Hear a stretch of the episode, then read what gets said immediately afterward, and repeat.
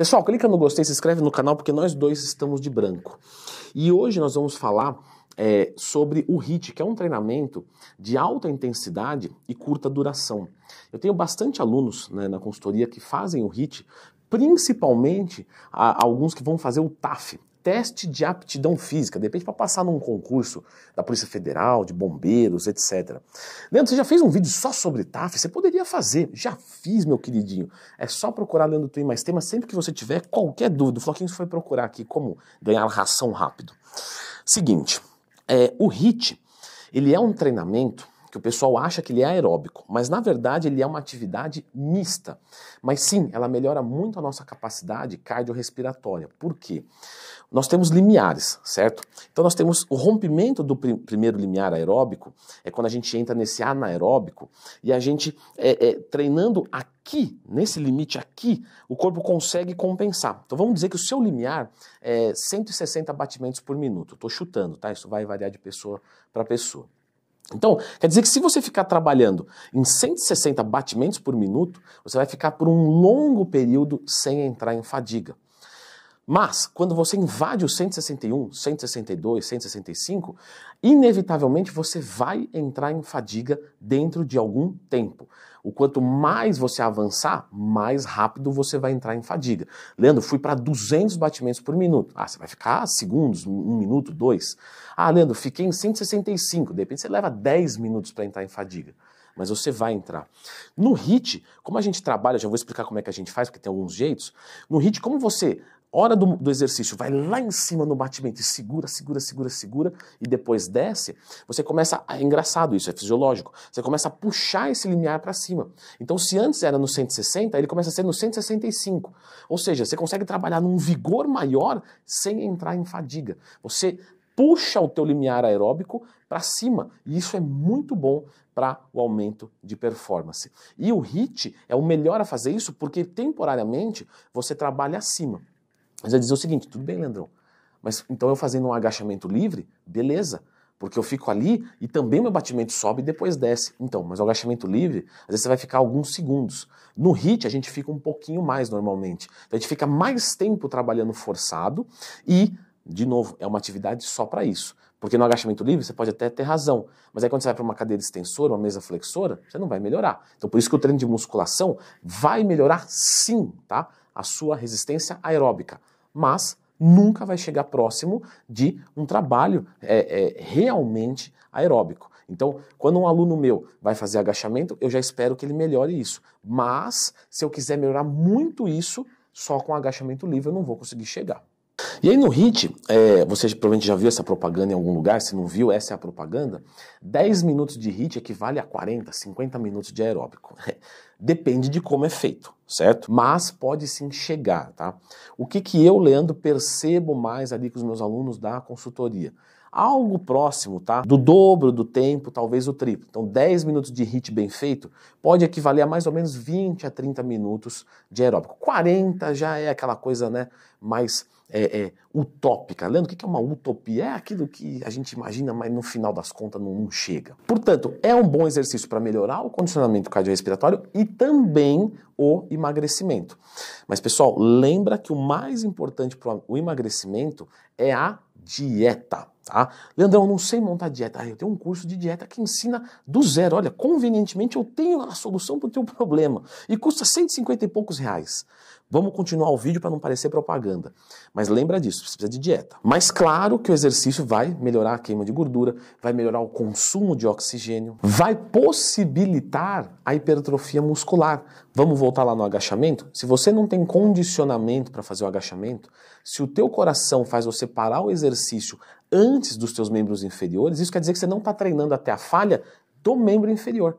Você está treinando até a falha central, não periférica hipertrofia menor. Então, o HIT pode te ajudar na hipertrofia muscular de tabela. Lembra aquela história da, de manter a taxa metabólica basal mais alta por mais tempo? Isso acontece.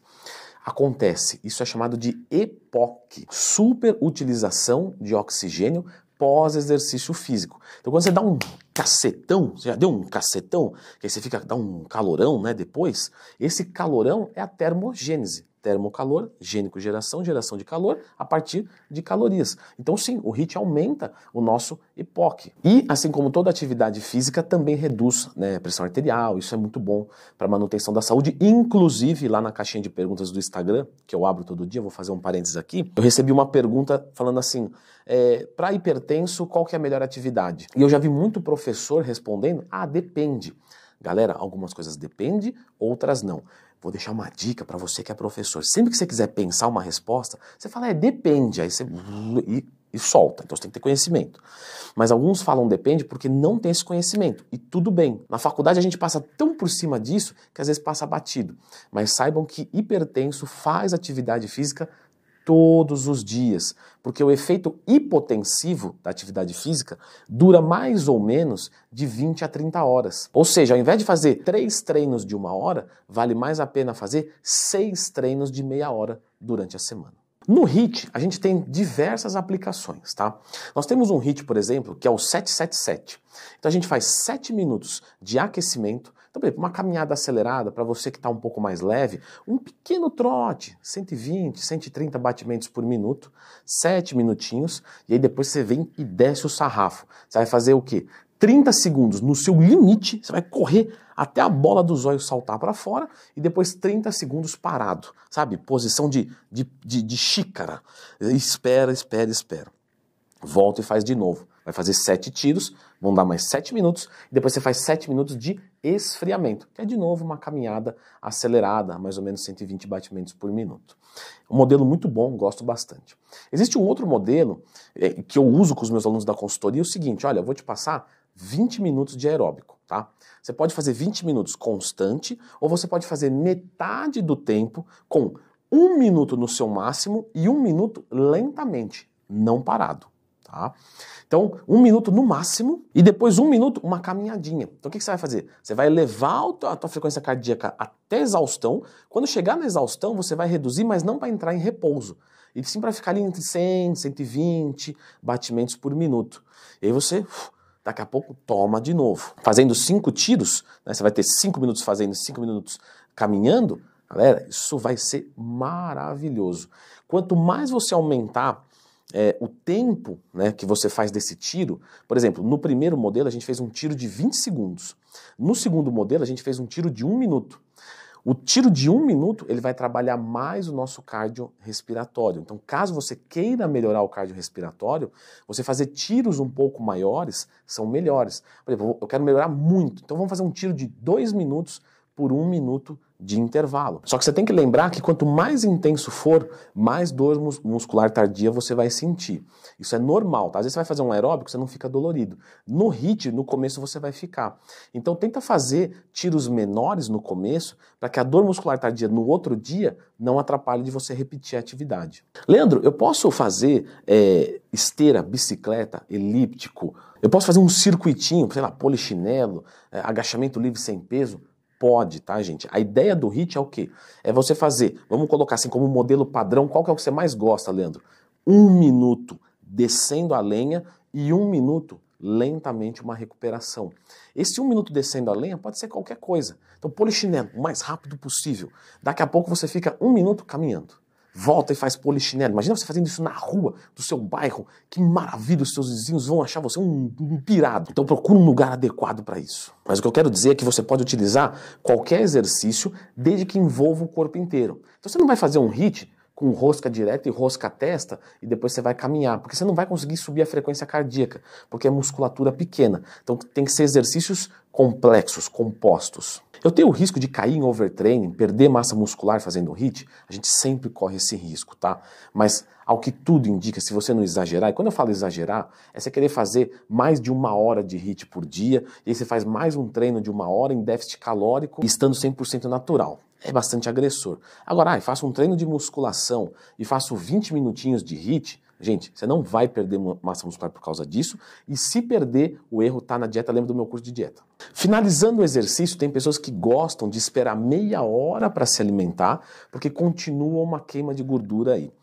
Isso não é relevante, tá? Se você comer logo que terminar ou meia hora depois, não vai mudar nem para a perda de gordura, nem para o ganho de massa muscular. Ah, mas eu me alimentei, eu parei a queima de gordura. Sim, Porque você está consumindo carboidrato que você ingeriu. Ah, então, mas aí o outro queima mais gordura. Mas aí depois que parar isso e você comer, você vai recarregar mais glicogênio. Ou seja, no final da matemática, do dia, você vai ter a mesma coisa.